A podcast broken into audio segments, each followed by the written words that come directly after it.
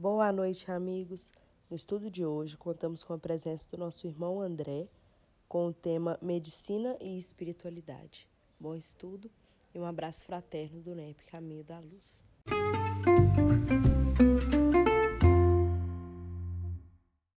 Vamos fazer a nossa prece, então, né?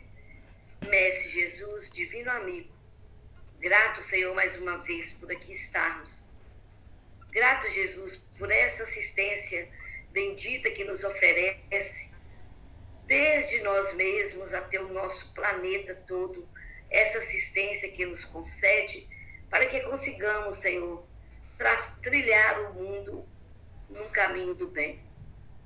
Muito obrigado, Senhor, por estes momentos. Obrigado por essa sala que nos acolhe, que com certeza, Senhor Jesus, estão aqui os nossos mentores, o mentor do nosso estudo, trazendo para nós os fluidos que vão nos tirar as dores do corpo e da alma, se soubermos recebê-los. Muito obrigada, mestre. Ser conosco hoje e sempre. Que assim, assim seja.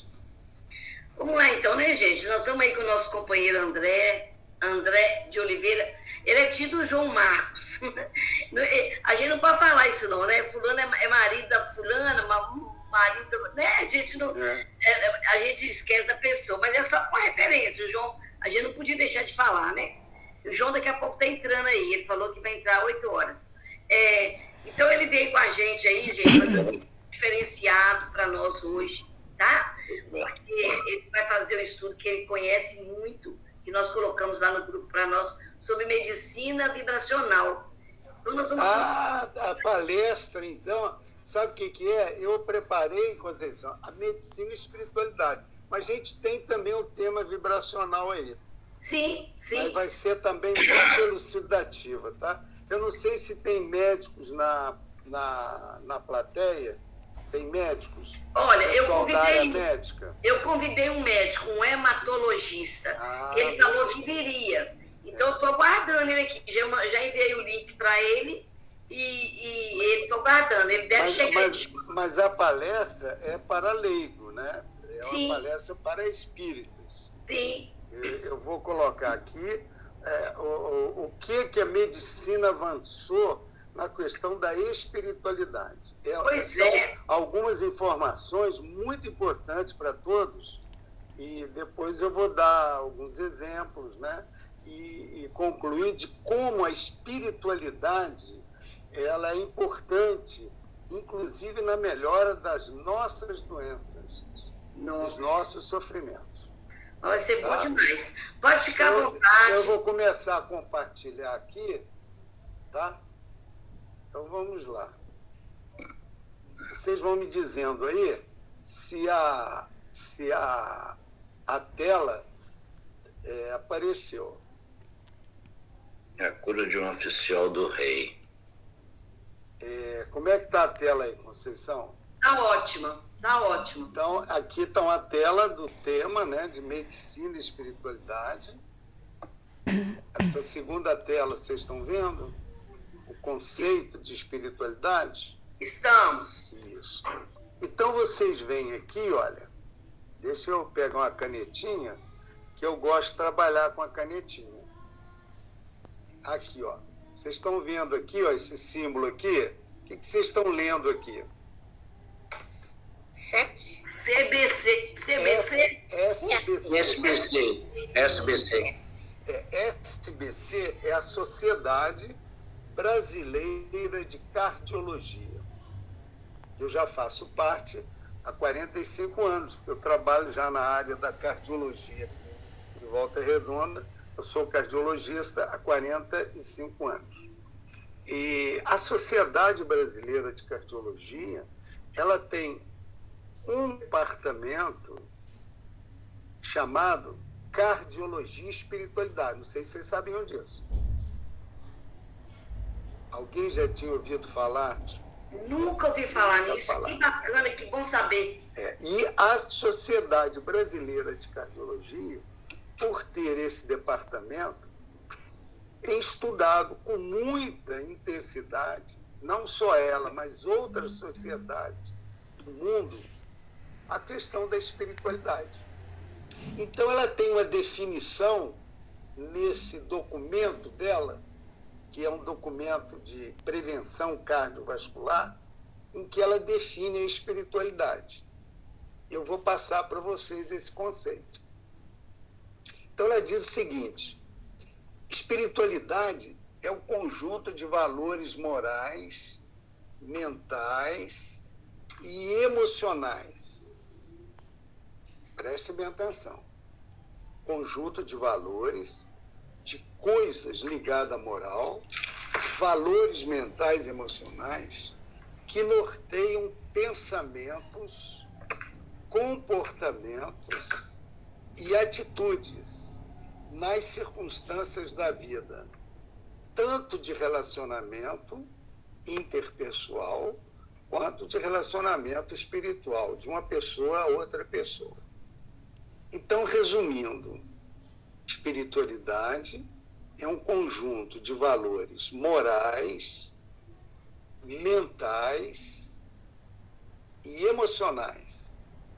Ô André, só um minutinho aí, só para te avisar que o, o nosso médico está chegando aí, tá? Daqui ah, muito ele, deu, ele falou que já está entrando. Então, é Marco tá Aurélio. Mas eu posso continuar, né? Sim, sim, pode. Então tá. Então, repetindo, vocês estão vendo esse slide agora? O que vocês estão lendo aqui?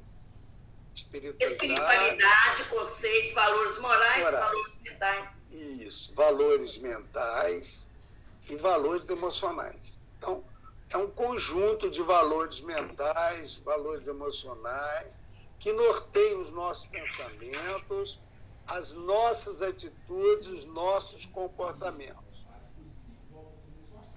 Vamos é, tentar é, resumir melhor isso. Isso faz parte da melhora do nosso relacionamento. Tanto para nossa mente, para nós mesmos, quanto para o relacionamento com o nosso próximo. Então vamos dar exemplos de valores morais, valores morais que tornam as pessoas mais espiritualizadas. Olha que quantidade enorme de valores morais que nós podemos cultivar. Benevolência, indulgência, perdão é o famoso BIP. Vocês já ouviram falar no BIP? Já. Que são os três pilares da caridade. É. Perdão, indulgência e benevolência. Benevolência quer dizer ser bom, ser bom 24 horas, praticar o bem sem olhar a quem. Devemos ser bons até para os nossos inimigos. Né? E isso concitava Jesus, nosso mestre.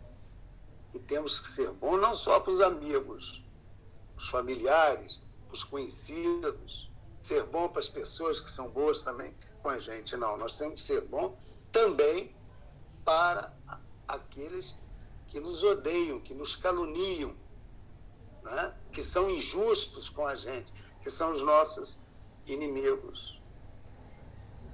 Valores como é, morais, podemos também citar a empatia. O que, que é empatia?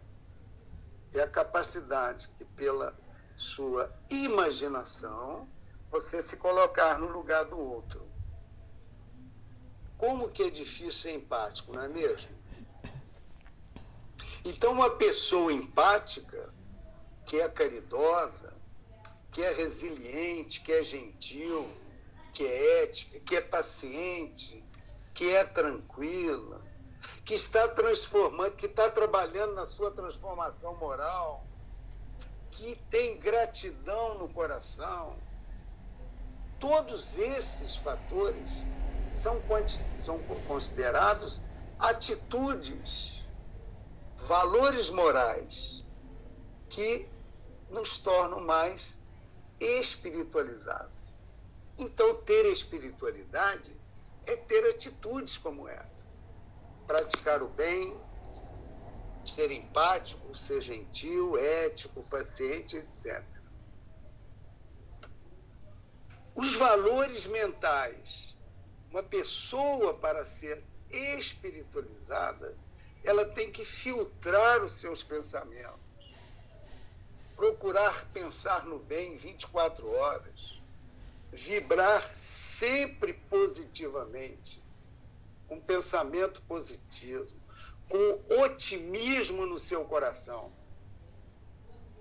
Orar sempre. E com fervor.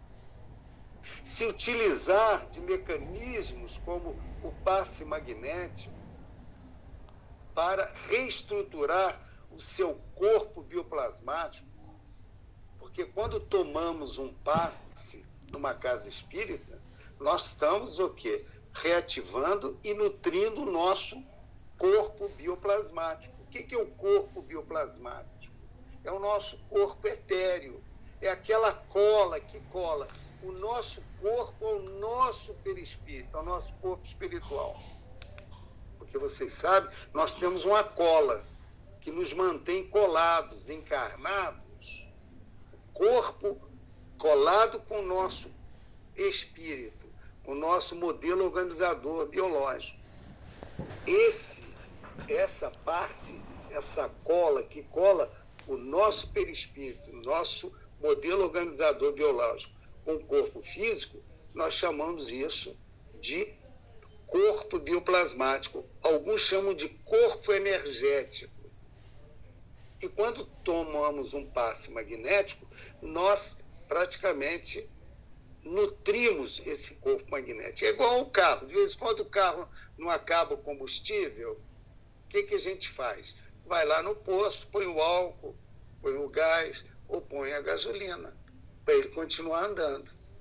É mais ou menos isso que o passe magnético faz no nosso organismo. A pessoa espiritualizada, ele evita pensamentos negativos. E evita vibrar negativamente em prol de outros. Então, esses são chamados valores mentais. E os valores emocionais? são os nossos comportamentos, nos mantermos tranquilos, combater as, as más tendências, né? O que, que Kardec falou certa vez, definindo o verdadeiro espírita?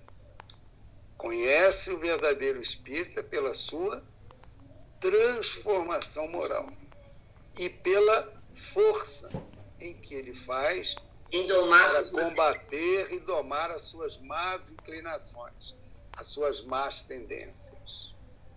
Então nós temos que combater as más tendências. Combater a irritabilidade, olha que coisa horrível. É uma pessoa irritada 24 horas. Né? Alguém de vocês convive com parentes, amigos, ou mesmo esposa e esposa com irritabilidade 24 horas? É muito triste, não é?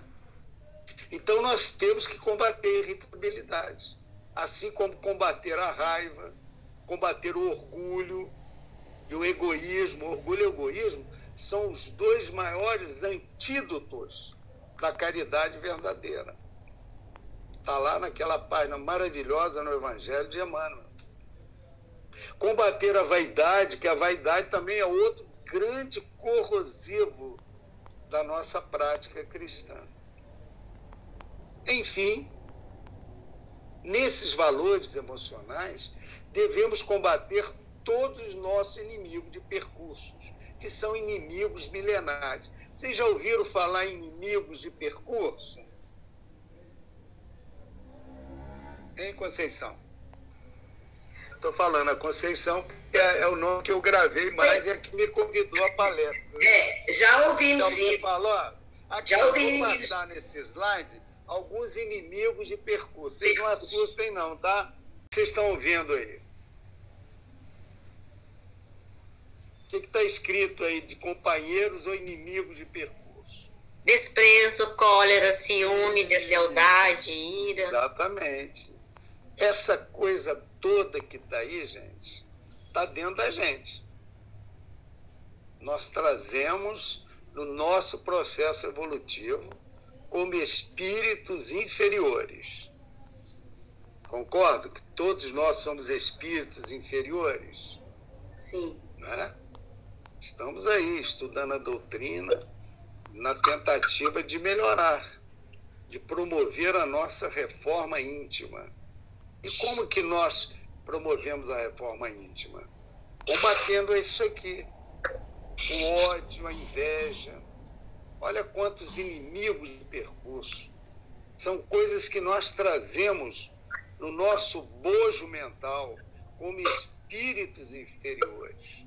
Aqui, o que, que vocês estão lendo agora?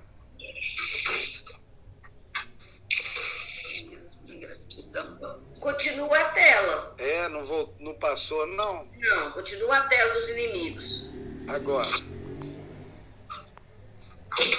Ainda continua. Aí, agora sim. O que, que vocês estão lendo agora? As pessoas mais espiritualizadas têm um melhor prognóstico. Não, não, não. É, eu vou voltar na anterior. Tem mais um grupo de Ah, companhia aqui agora. Sim, vaidade, materialismo, preguiça. Tudo isso são também situações que estão dentro da gente, né? como espíritos inferiores. Então, são essas coisas que nós temos que combater para a nossa reforma íntima, para nós adquirirmos uma espiritualidade dentro da gente perfeita. É isso que os cardiologistas hoje, através da Sociedade Brasileira de Cardiologia, estão estimulando as pessoas para serem melhores. Porque o que, que muitos estudos concluíram? Que as pessoas mais espiritualizadas, né? as pessoas que cultivam aqueles fatores morais, que combatem esses inimigos de percursos, elas têm um melhor prognóstico e desfecho das doenças. Olha que coisa interessante. Nesse livro aqui, vocês estão vendo, Medicina e Espiritualidade, que eu é, indico para todos, foram escritos por vários médicos em algumas cidades de São Paulo e patrocinado pela Universidade de Taubaté, Unital, em que eles concluíram aqui no Brasil, muitos estudos estão sendo feitos mostrando que as pessoas que estão combatendo essas inferioridades, que estão mais interligadas ao mundo espiritual, que têm mais religiosidade, nós vamos falar isso daqui a pouco, pessoas que oram, que praticam bem, a caridade, são indulgentes, pessoas que perdoam, elas têm o um melhor desfecho das doenças. Ou seja, a evolução das doenças dessas pessoas, principalmente as doenças cardíacas, elas evoluem melhor. E existe um número muito grande de evidências científicas que demonstra a associação entre a espiritualidade, religiosidade e mortalidade. André, Oi. A Elizabeth pediu para você voltar na primeira lâmina aí dos companheiros de percurso. Tá, esse aqui, ó. Aqui. Pra quê, gente? Ela quer ver, ué. É, se, se ela quiser fotografar, tá? Depois eu posso mandar essa Fiz palestra isso, via fotografei. WhatsApp para Conceição também, se quiser. Esse aqui são os 20 inimigos de percurso. Aqui Isso, tem muito bom. 16. Você pode tem me mais- enviar que eu compartilho, o André. Tem, tem mais de 16, tem muito mais, porque tem, aqui eu coloquei 36 inimigos de percurso. Mas você vê, tem mais de 100 inimigos de percurso. Né?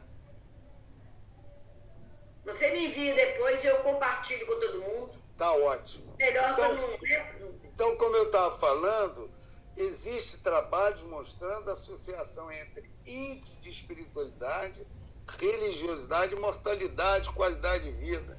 Ô, ô, ô, André, o seu colega aqui, o, o doutor Marco Aurélio, ele Sim. levantou a mão. Sim, ele pode Fala, fazer, Marco. pode fazer alguma pergunta se quiser. Oi, André, boa noite. Tudo bem, Marco Aurélio? Prazer. Prazer meu também. Boa noite a todos. Eu peço desculpas aí porque eu cheguei um pouquinho atrasado. Não. Eu estava trabalhando, né? Exatamente eu queria compartilhar com vocês uma situação que me aconteceu algumas horas atrás. Sim, É, eu sou hematologista, né? Cuido de doenças do sangue e junto Bem. disso tem uma bagagem imensa de doenças oncológicas. sim. Eu cuido de linfomas, eu cuido de leucemias, Oi, não. eu cuido de mieloma múltiplo. E fui atender uma primeira consulta agora de um senhor de 60 e poucos anos com diagnóstico de mieloma, sabe? Sim, Então, é, foi o primeiro momento desse, de nos conhecermos e eu revelar para esse paciente o, o diagnóstico com todo cuidado, com toda a sutileza, né? Porque é uma doença hoje ainda incurável, mas que tem uma enorme possibilidade de um controle, de uma melhora da qualidade de vida, passando por um tratamento quimioterápico e possivelmente um transplante de medula. Mas assim, eu como médico, assim, já eu tenho 30 anos de medicina e vejo as Sim. pessoas de uma forma assim um pouco diferente. Não quero dizer nesse momento aqui que eu sou melhor ou pior do que nenhum outro colega médico, mas sim. eu, eu percebo assim, é, no momento que eu estou da minha vida de profissional, se eu conversar com um paciente com 8, 10 minutos, eu chego num diagnóstico, assim, até de uma certa forma, muito seguro. É, Bem é, receptivo.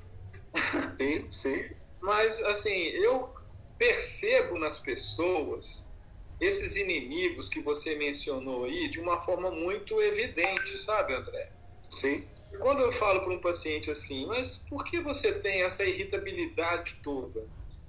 A primeira reação que eu escuto é assim, mas eu não sou irritado. Eu não tenho irritabilidade, eu não tenho eh, esse nervosismo que você está me mencionando, que você percebeu. Como que você sabe que você está me conhecendo agora? Como que você está dizendo que eu sou nervoso? Aí eu, eu penso, olho para a pessoa assim, dentro do olhar dela, né, e penso assim: é, há uma dificuldade de aceitação dessas, desses inimigos na vida da gente, sabe? É, as pessoas são muito resistentes a aceitar as invirtudes, os erros, né? E aí, se você aponta essas invirtudes, André, você acaba levando a pessoa, o paciente, assim, a uma situação de um desconforto entre o médico e o paciente. Porque, assim, o paciente ele não foi ao consultório ouvir que ele tem uma irritabilidade, que ele tem uma falta de empatia, que ele é uma pessoa que não percebe que ele está numa situação de espiritualidade menor do que deve, poderia estar. Então, quando a gente aborda esse lado é, humano na doença, é, um, é muito complexo, porque É, com certeza, com o certeza. paciente ele não, ele não foi ouvir da gente que ele tem uma hipertensão arterial porque ele é nervoso.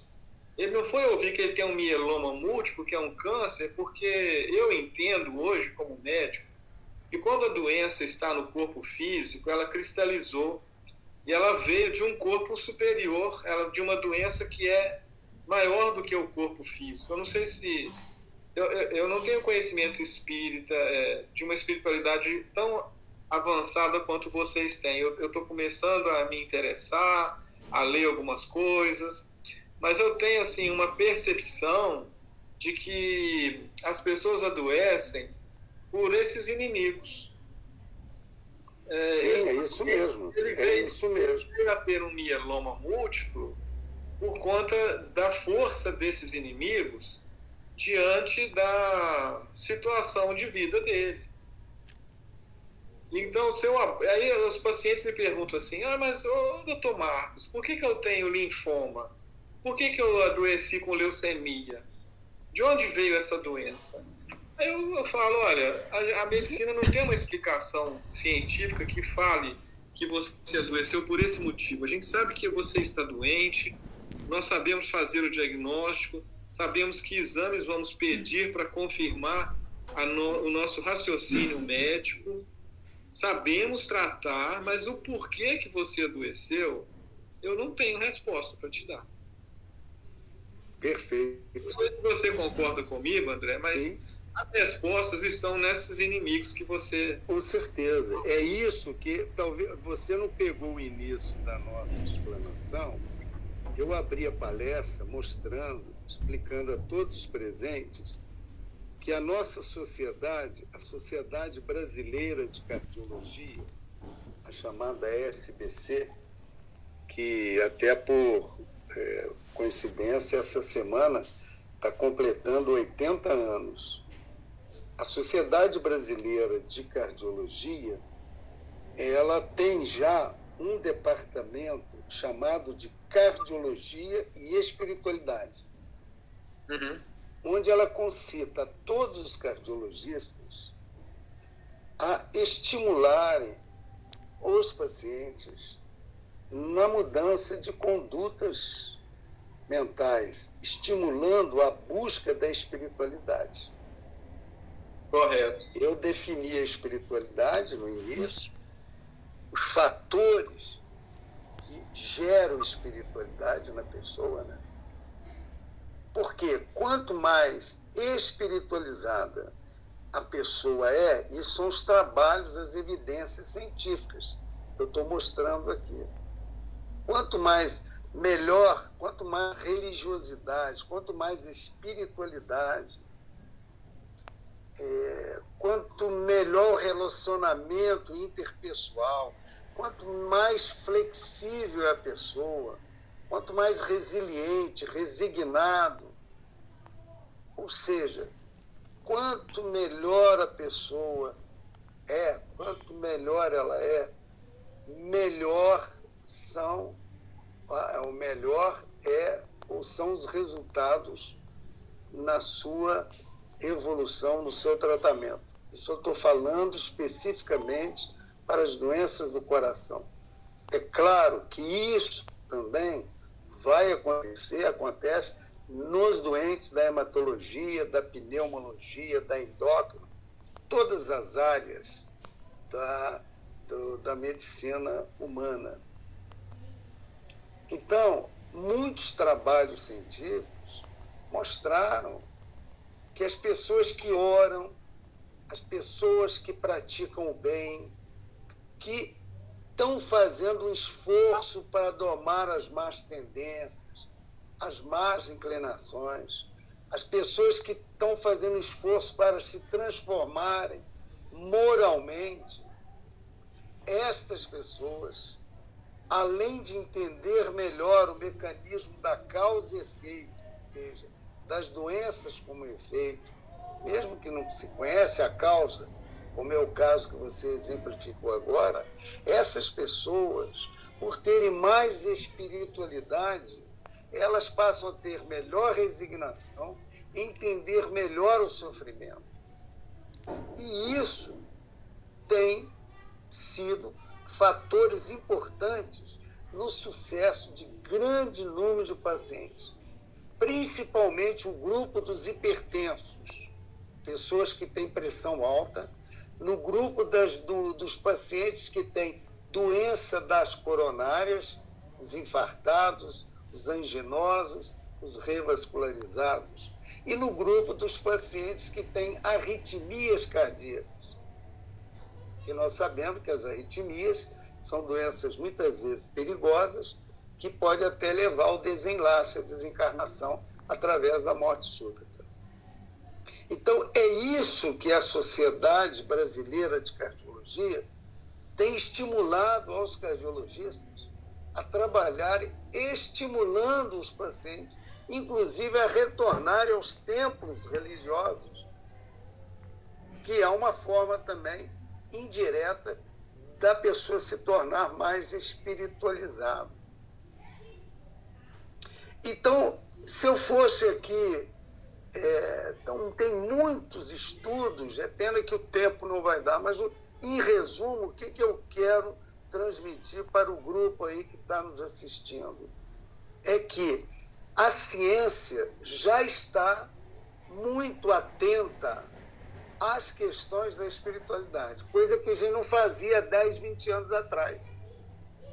Nós, cardiologistas, atendíamos o paciente, escutava através do estetoscópio seu coração, analisava lá a, a, o padrão eletrocardiográfico, analisamos o padrão do ecocardiograma, do raio-x ou da cinecoronariografia, víamos o, a, a gente avaliava o paciente único e exclusivamente como se fosse uma máquina, um objeto. E hoje nós estamos chegando à conclusão que não é bem assim.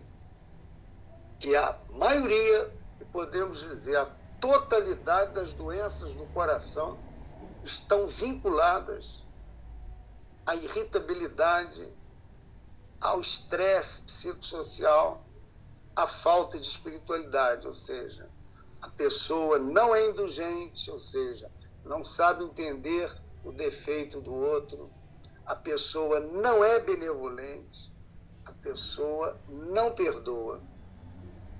O, André, é, eu, eu penso assim, eu, ve, eu vejo muitas vezes que as pessoas confundem o conceito de espiritualidade e pensam assim que você ter espiritualidade é você ter uma igreja para ir você ter um passo para tomar. Não, não, eu vou falar isso aqui, olha. Né? Eu vou e falar é isso aqui agora, Conceição.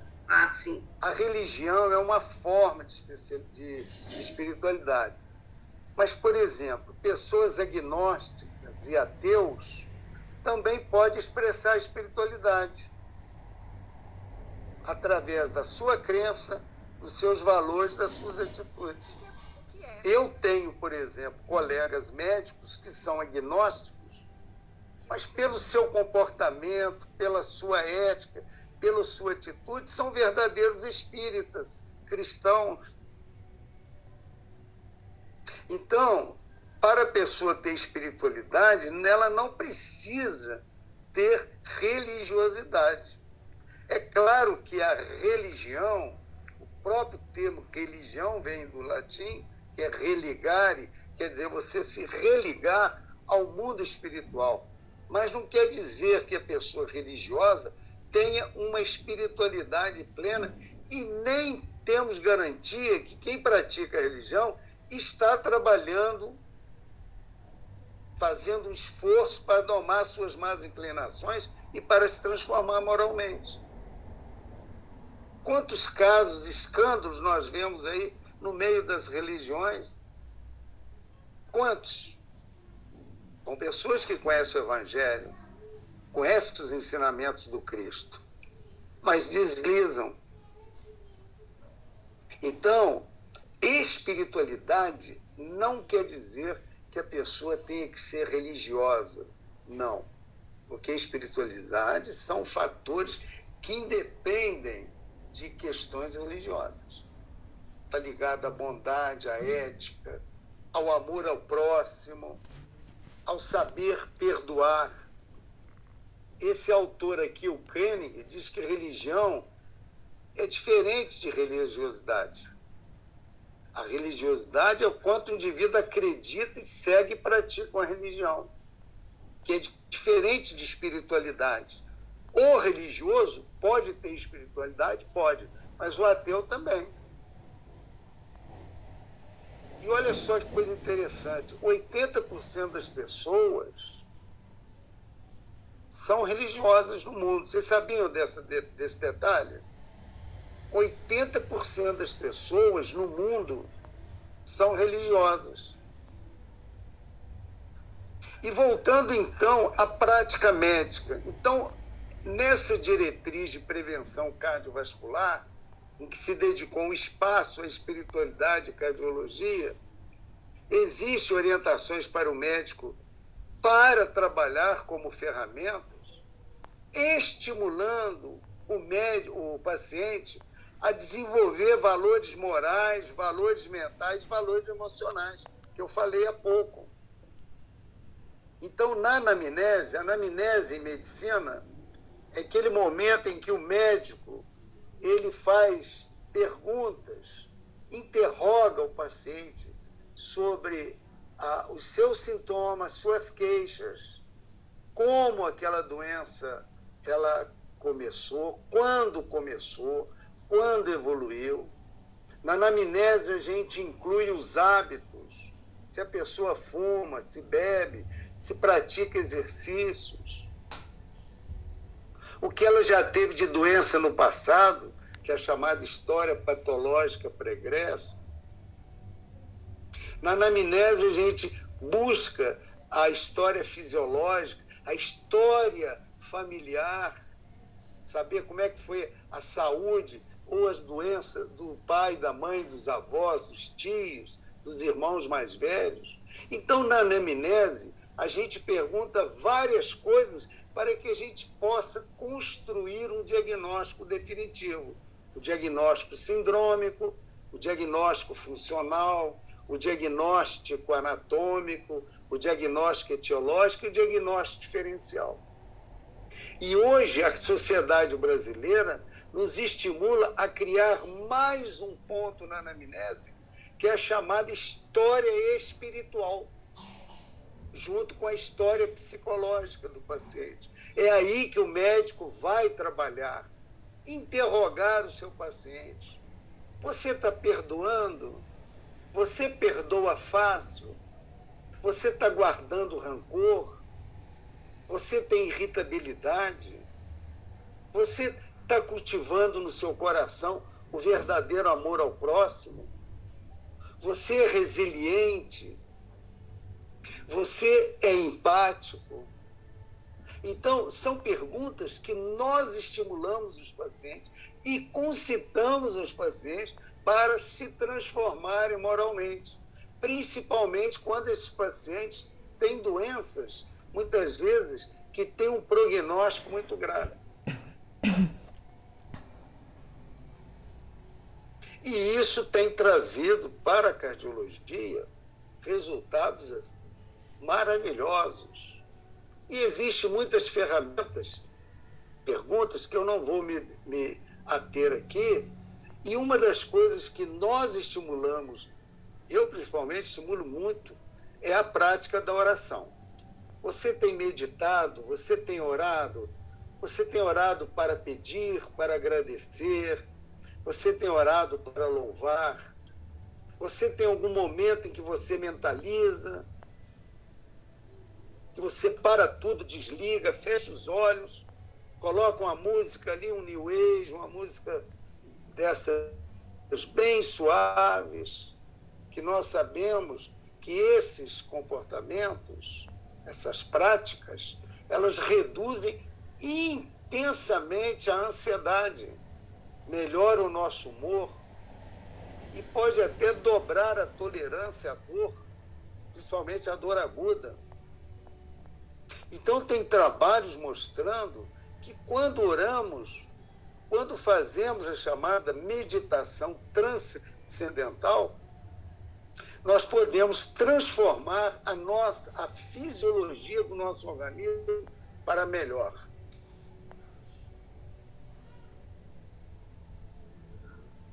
Tudo bem? O que, que vocês estão vendo agora? O slide. A meditação traz algum benefício para o tratamento de pessoas? Tá, esse é antiga, né? Vamos ver. E agora? É essa que eu estava lendo. Mudou, não. Mudou, não? Não. E agora, mudou? Ainda não. Não? Não. Tá, ainda não. Mas o é, é, próximo slide é o que é a prece. Eu vou falar rapidamente da, da importância da prece no nosso meio, principalmente no meio espírita no meio religioso. O que, que é a prece? É quando projetamos o nosso pensamento, estabelecendo assim uma corrente fluídica. E essa corrente fluídica, dependendo da intensidade, e do, vai depender o teor vibratório de quem ora. E é nisso que reside o poder que o Senhor alcança.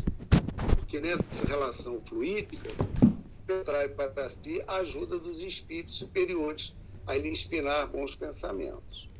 Então, nessa figura aqui, você tem o encarnado orando e o espírito desencarnado lá na frente. Então, o pensamento ele, ele chega até os mentores espirituais através do fluido cósmico. E quanto mais simplicidade colocamos na prece, quanto melhor for o nosso coração, despojado de ambições, de rancor, de mágoa, de inveja, de irritabilidade, melhor é o teor vibratório. É isso que a gente passa para os pacientes. E através do fluido cósmico, os mentores espirituais também, pelo seu pensamento, jorram sobre a nossa estrutura física e espiritual as suas vibrações de amor, as suas vibrações energéticas. Então, oramos sempre para louvar, para pedir ou para agradecer. Então, em resumo, a prece torna o homem muito melhor. Aquele que ora, que faz prece com fervor e confiança, se torna mais forte contra as tentações do mal. Do mal. E Deus, na sua infinita bondade, vai sempre enviar para essa pessoa que ora com fervor, que está se transformando moralmente, que está fazendo esforço em domar as más tendências, ele vai mandar os bons espíritos para assisti-lo. Alguma dúvida até aqui? Vocês querem falar alguma coisa?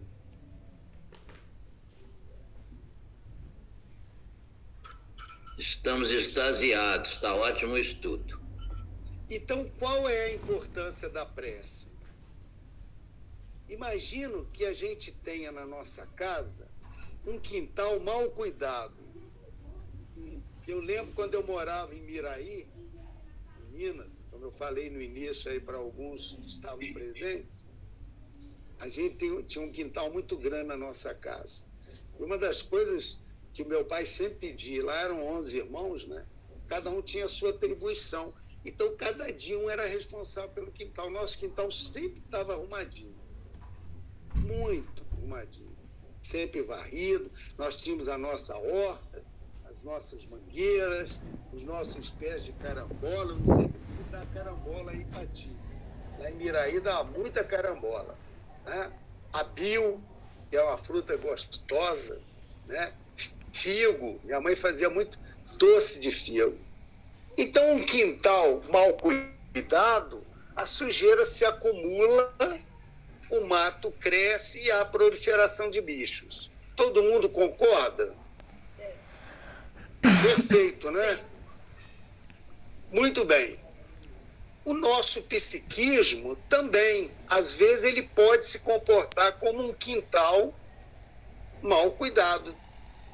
Se não limparmos o nosso psiquismo, o que, que vai acontecer? Os espíritos luminosos, que são os nossos mentores da vida maior, os espíritos superiores, eles vão afastar do nosso campo energético, mesmo que temporariamente.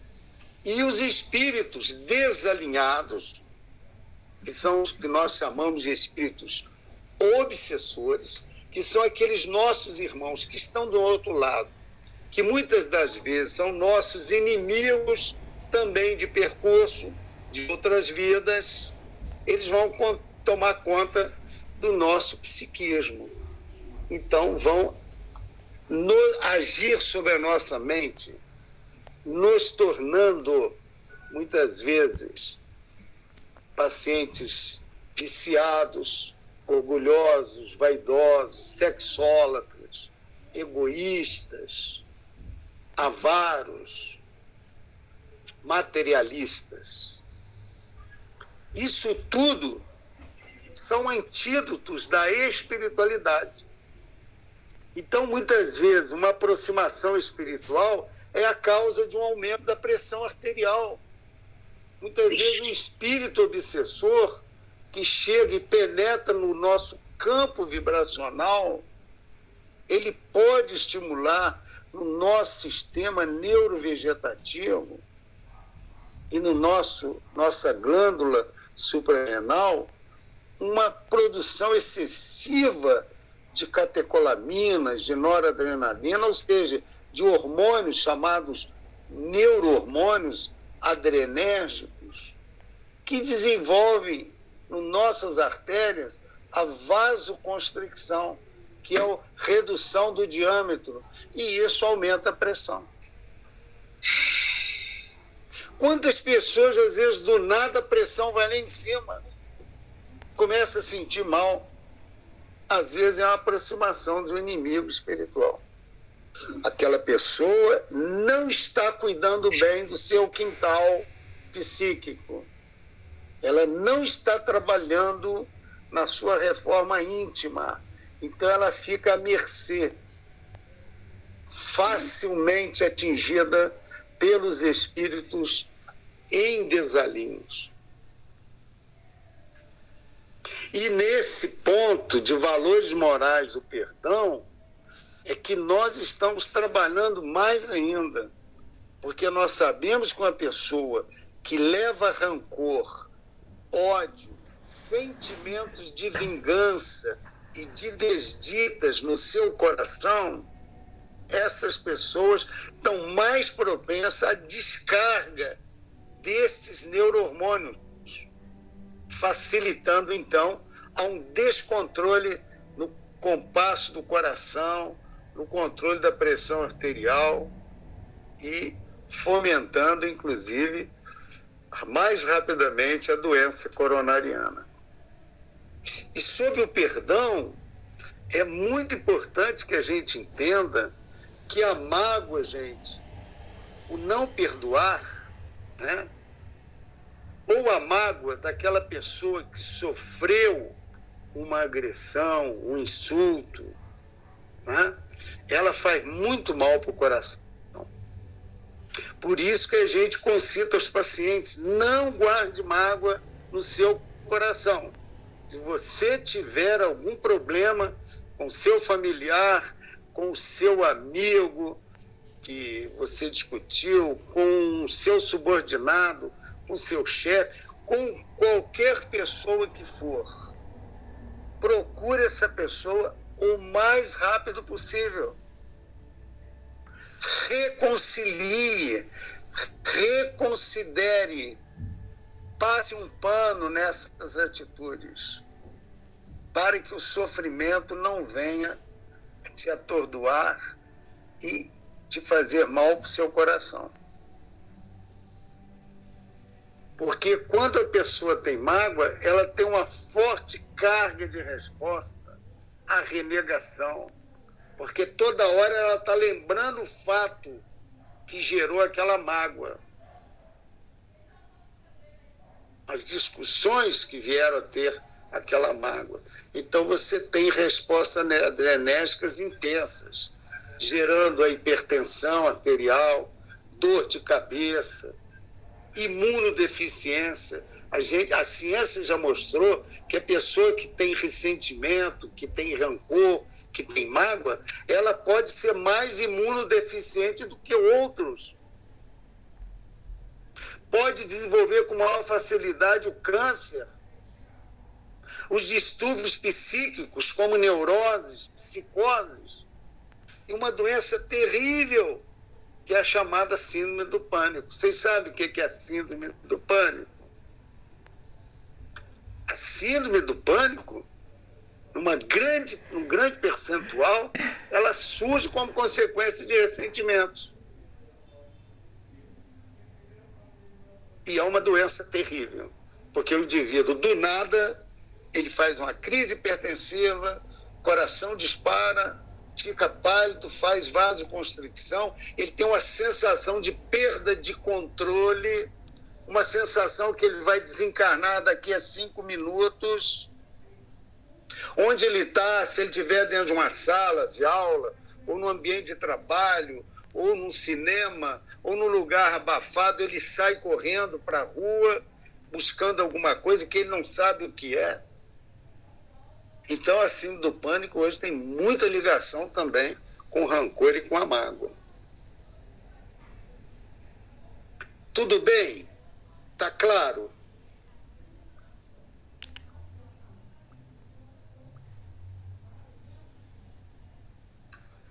Claríssimo. Então, para ilustrar a nossa palestra, eu vou contar um caso para vocês. Acho que tem dois ou três casos. Esse é o primeiro caso, né? que está relacionado a uma atitude de valores morais, que é a gratidão. Não são todas as pessoas que têm gratidão, concordam? A gratidão é uma virtude. Nós sermos gratos às pessoas é uma coisa muito importante, gente.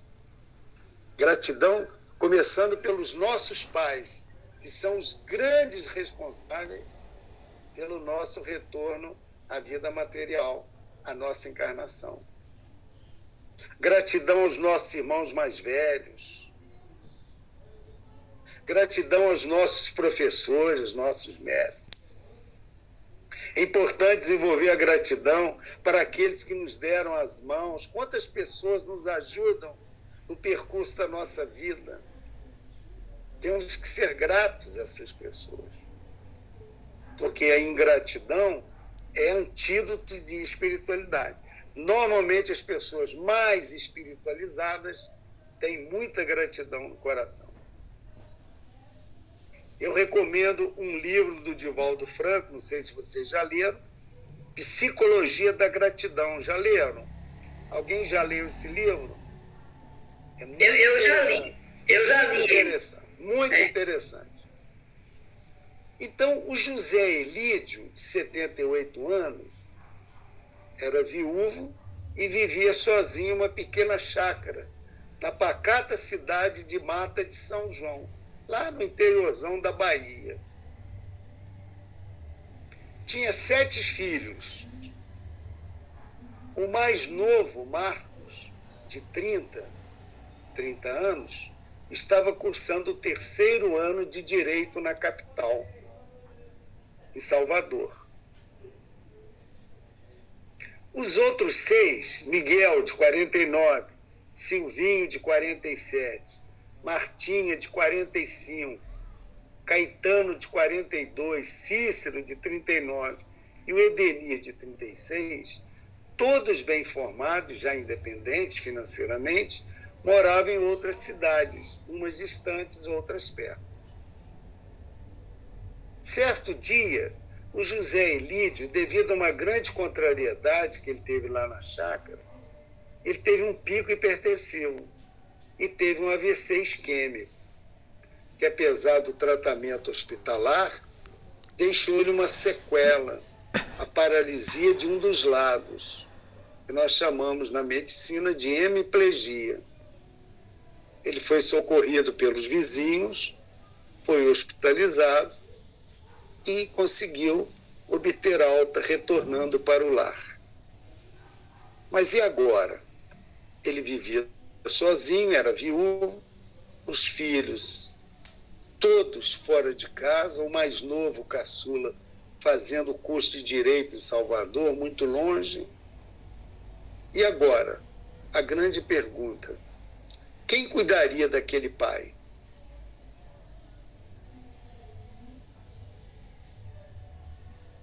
Marcos, esse filho caçula, depois de grandes conversas, muita conversa com todos os irmãos, foi o único que se prontificou a acompanhar o pai, agora sequelado.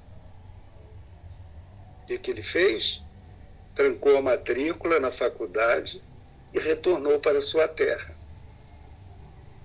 Mas os outros seis irmãos?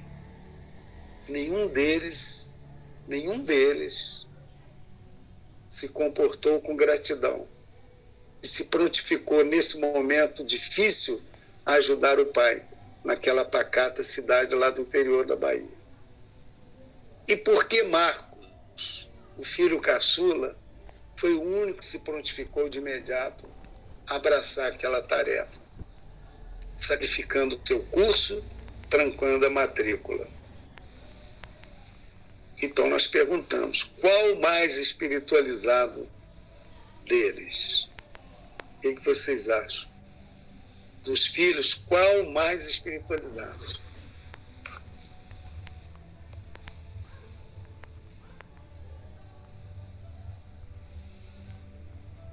É o Marcos, né? É o Marcos, com certeza, com certeza. Exatamente. Gente, vocês conhecem história semelhante a essa aí? Isso é uma historinha de mundo real, gente. O Inúmeras, inúmeras, inúmeras histórias. É... Olha, No Inúmeras- consultório que eu mais vejo é isso. Ok. O pai e a mãe envelhecem, precisam da ajuda dos filhos. Muitas vezes eles têm uma prole lá de sete, oito filhos. Mas no final, a coisa só fica na mão de um, de dois. E não é só o trabalho, não. Até os custos. Ah, mas os outros não ajudam porque não tem. Nada. Eu vejo pessoas, filhos, que têm um bom padrão socioeconômico e não ajudam em nada financeiramente os pais.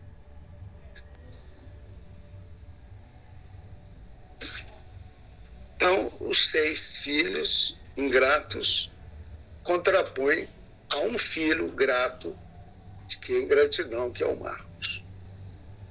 E só para lembrar aqui, o quarto, que, que o quarto mandamento da lei mosaica nos fala? Está lá em Êxodo 20, 12. Honrar pai e mãe. Honra teu pai e tua mãe, a fim de que tenhas vida longa na terra, que o Senhor teu Deus te dará. É o único mandamento que tem uma promessa, né? é o único. Quando nós amamos, honramos, o que que é honrar pai e mãe? É socorrê-los no final da vida. Não só dar a casa, o alimento, o conforto, não. É a presença. O bom, eu costumo dizer para meus, meus alunos que o bom filho ele é bom tudo, concordam? O bom filho é bom tudo.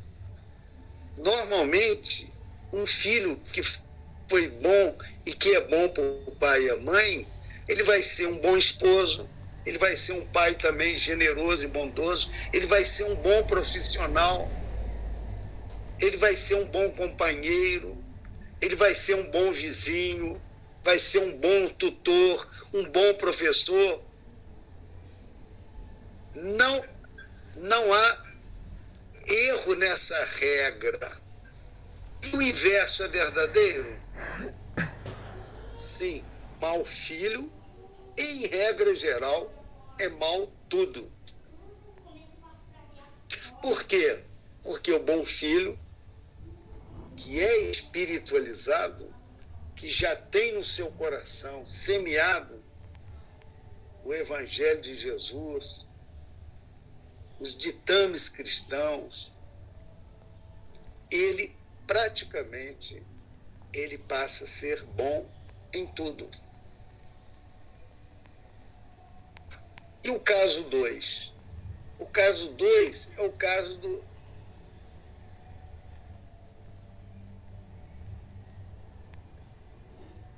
do Sérgio Alcântara. 46 era o mais velho de uma prole de quatro irmãos: Mirna, Márcio e Sidna. Josué, o pai, desencarnou devido a uma insuficiência renal crônica, aos 82 anos. Deixou uma única herança, um sítio onde morava com a esposa e com o mais velho, Serginho, de 46 anos que sempre ajudou nos afazeres da propriedade. Então, é um agricultor, pequeno agricultor, morava com a esposa, mas que tinha uma doença renal crônica e aos 82 anos ele desencarnou, deixando quatro filhos: o Serginho, a Mirna, o Márcio e o Sidney. Sendo que o Serginho era o que sempre ajudava ele lá no sítio. O Márcio, de 40 anos, Olha só como é que começa a briga, hein? O Márcio, de 40 anos, aqui, ó, que era praticamente o terceiro, né? O terceiro, né? Em, em idade, em Ô, André, André Sim. você está apresentando as telas todas, que parou aqui no caso 2. É, caso 2, ó. Aí não tem, não tem mais nada não, né? Tem. Porque não tem aparecido, Vê se vai aparecer aí. Ok, agora apareceu. O Sérgio, então, de 46 anos, ele era o filho mais velho do Josué, que desencarnou com licença renal crônica, aos 82 anos. O Josué tinha um pequeno sítio onde morava com a esposa, que já estava velhinha também, e com o Serginho, que era o mais velho. Ele tinha outros três filhos que já estavam morando fora. Mas o Márcio, que é o terceiro filho, entendia que a propriedade deveria ser vendida e a metade do valor dividida entre os quatro irmãos, a outra metade para a mãe, como é praxe em algum espólio, todo espólio. E achava que a mãe e o Serginho deveriam mudar para outro imóvel alugado.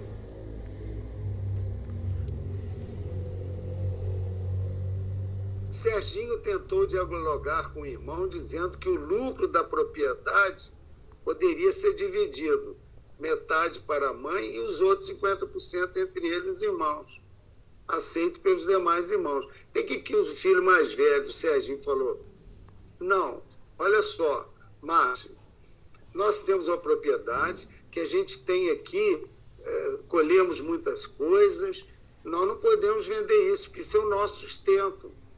Vamos fazer o seguinte: o que a gente arrecadar aqui, a metade fica com a nossa mãe e a outra metade a gente divide entre nós quatro.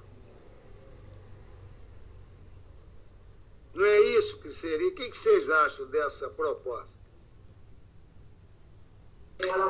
Eu, eu acho que o irmão que trabalhou o tempo todo ele deveria ter um salário também. Isso. Não? É, mas ele, ele nem propôs isso. Ele só propôs que, ao invés de vender, eles continuariam, continuariam colhendo as coisas ali e 50% dividiriam em quatro irmãos, 50% dava para a viúva, para a mãe. E é uma distribuição equânime e real, legal. Mas o Márcio, que parecia um dos irmãos mais assim materialista, manteve-se resistente. E por várias vezes discutiu com o Serginho chegando inclusive a se atracarem, um machucando o outro, com lesões corporais detectadas. Olha que situação triste. E isso desenvolveu no Márcio, o irmão que queria vender o sítio, um estresse exacerbado, a ponto dele apresentar aumento da pressão arterial e arritmia ventricular. 40 anos de idade. Aí ele foi consultar o cardiologista, que orientou a fazer as pazes com o irmão, estimulando a prática do perdão e diminuindo o ressentimento e a mágoa que ele ficou com o irmão mais velho, que fez aquela proposta. Né? Que se colhesse no sítio, metade ficaria com a mãe e outra metade, 50%, dividiria entre os quatro irmãos. Mas o cardiologista, mesmo orientando a ele, porque achava que aquela pressão arterial, que a arritmia que ele teve, foi a consequência do estresse ele estava passando, desnecessário. Mas foi em vão. Ele não abriu mão e continuou com a briga. Aí, três meses depois, ele teve um infarto e quase morreu. Somente depois do infarto da quase morte, que ele resolveu dialogar com os irmãos e aceitar a proposta que já estava aceita por todos os outros três irmãos.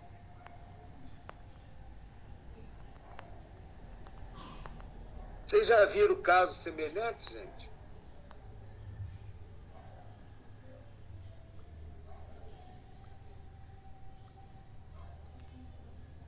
Já viram casos semelhantes? Eu já vi muitas vezes, André. Casos assim, porque é complicado, gente. Questão de herança complicado. Eu também já vi. É muito complicado. Então, nós vimos aqui ilustrado um caso de ressentimento, de mágoa, de falta de perdão, que culminou num evento. Teve um desfecho desagradável. Né? Imagina se esse menino, se esse macho, esse rapaz, ele desencarna. Olha a situação dele na espiritualidade. Né? Mas, felizmente, ele sobreviveu e fez as pazes com os irmãos. A capa do livro Bem-aventurados os Simples. Isto. Eu vou finalizar o nosso estudo mostrando uma história deste livro. Vocês conhecem esse livro, gente? Conheço muito. Bem-aventurados os simples. É. É do espírito de Valério, recebido pelo Valdo Vieira. Valdo Vieira. Tem histórias maravilhosas. Eu escolhi a lição 48 para encerrar nosso estudo. É um caso de ingratidão. Vocês veem o que, que vai acontecer na história. A, a lição chama inúteis, absurdos, paradoxais. Prestem bem atenção. É uma história curtinha, mas eu queria que vocês levassem esse ensinamento como resumo de toda a nossa palestra de hoje, mostrando como que a falta de espiritualidade no jovem, nas pessoas, é muito ruim. A cena é o seguinte, a segunda imagem aí, o que está passando aí? Cena da história? Ainda está, e agora passou, agora foi. Cena, cena da história, é um filho Sim. rebelde, pais muito rigorosos, mas amorosos. Né? A, nossa, a nossa educação aí em Minas, né? ela era muito rigorosa, mas nossos pais sempre foram muito amorosos. Era o filho único do casal, criado com amor, porém com fé e disciplina muito criança ainda, já se queixava da falta de liberdade. Então, esse jovem, ele cresceu revoltado, embora o carinho constante no lar. Completando 18 anos, ele fugiu de casa, abolindo as obrigações afetivas declarava-se tolhido e cansado. Ah, eu vou viver a minha vida, afirmava. E mudou-se para região muito distante, adotando até mesmo outro nome.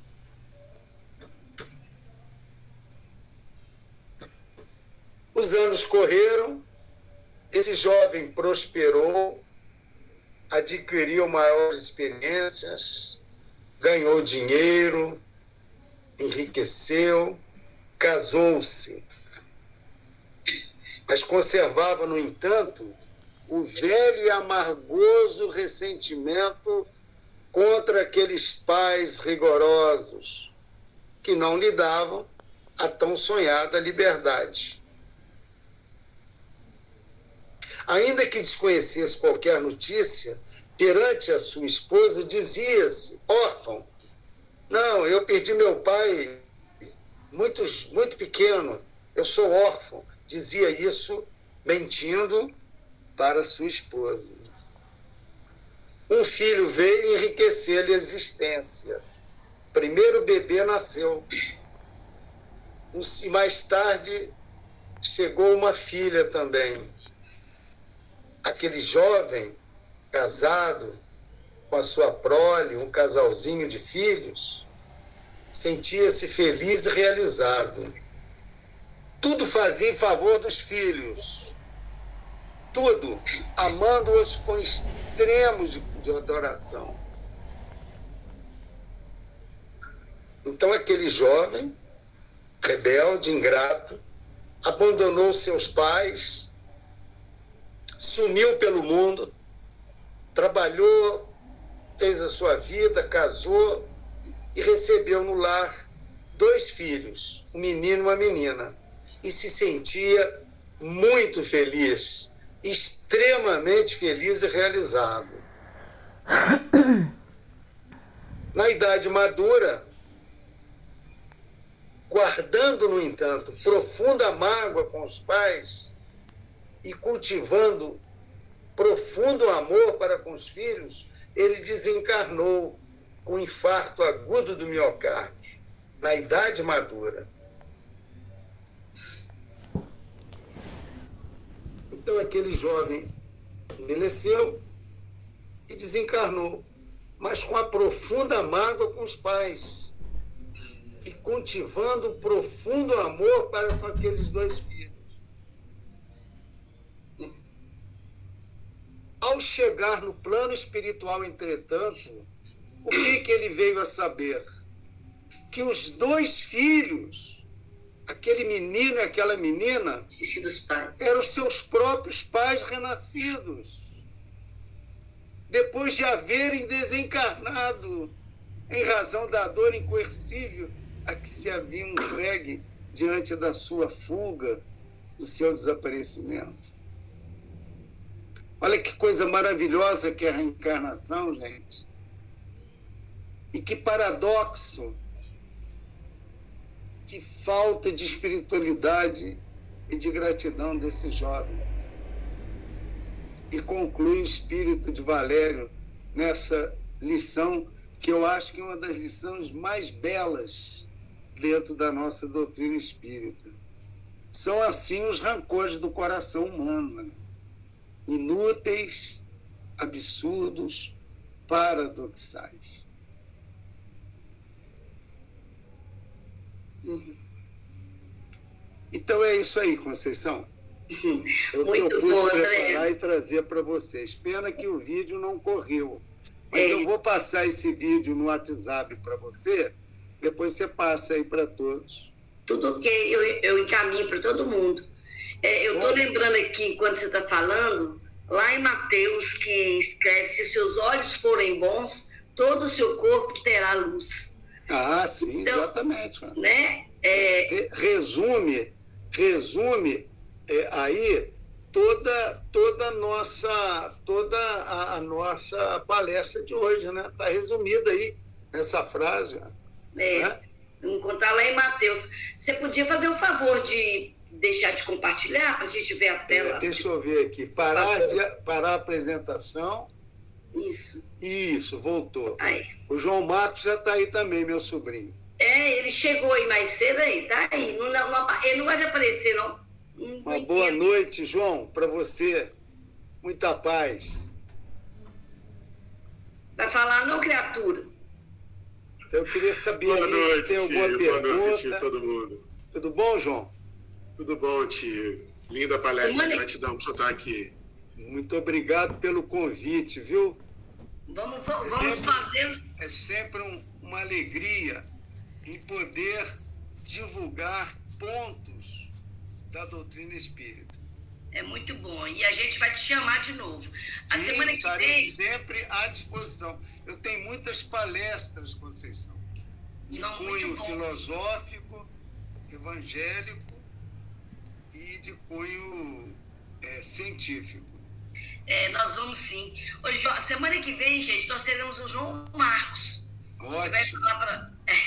semana que vem será ele. Ele vai fazer para nós, né, sobre as bem-aventuranças. E outra coisa, é, nós vamos, não podemos esquecer que dia 2 de setembro, no sábado, nós estamos marcando com a Luísa Elias, às 5 horas da tarde. Por favor, vamos nos programar. Eu estou vendo o Marcos se posicionando no, no piano ele é um pianista que ah, manda que pra bom, gente hein? as músicas boas. Aí eu vou pedir ele para encerrar, então. Com Sonda-me, pode ser? Você pensou foi isso? Foi, exatamente. então tá. Gente, a Semana Espírita continua. Aí, viu, gente? Olha lá, não é à toa. Aqui, amanhã nosso José estará aqui em Patinga. Quem puder ir lá para a gente né, vê-la, conhecê-la pessoalmente, ela que tão, tão né, gentilmente está conosco de vez em quando também, vamos fazer força para nós irmos né, assisti-la lá e conhecer José. Viu, Zé Carlos? Vamos lá. Aqui. Então nós vamos encerrar com Oi? Oi, quem falou? É, aí, aí nós vamos ver amanhã, vamos ver se a gente consegue né, ir lá. É, o nosso projeto do, do, do Amor em Ação, né, dos, dos moradores de rua, continua com o nosso pedido de achocolatado, de margarina, de rosquinha. Vamos continuar contribuindo com essa equipe que faz esse trabalho lindo, né? De jantar e café da manhã para os moradores de rua. Vamos, vamos continuar contribuindo. André, muito obrigada, meu querido, mais uma Obrigado, vez. Obrigado, Conceição. Obrigado a todo o núcleo de estudo aí a Caminho da Luz. E os mentores espirituais continuem protegendo, divulgando a doutrina aí com esse amor, com esse prazer, né, com essa garra. É muito importante a gente divulgar a doutrina espírita. Sim, a maior caridade que nós fazemos por ela, né? É divulgar. Exatamente. Sim. Marcos, pode encerrar para nós aí. Obrigado pela oportunidade, viu, André? Um abraço, boa noite a todos. Boa noite para todos. Jesus proteja.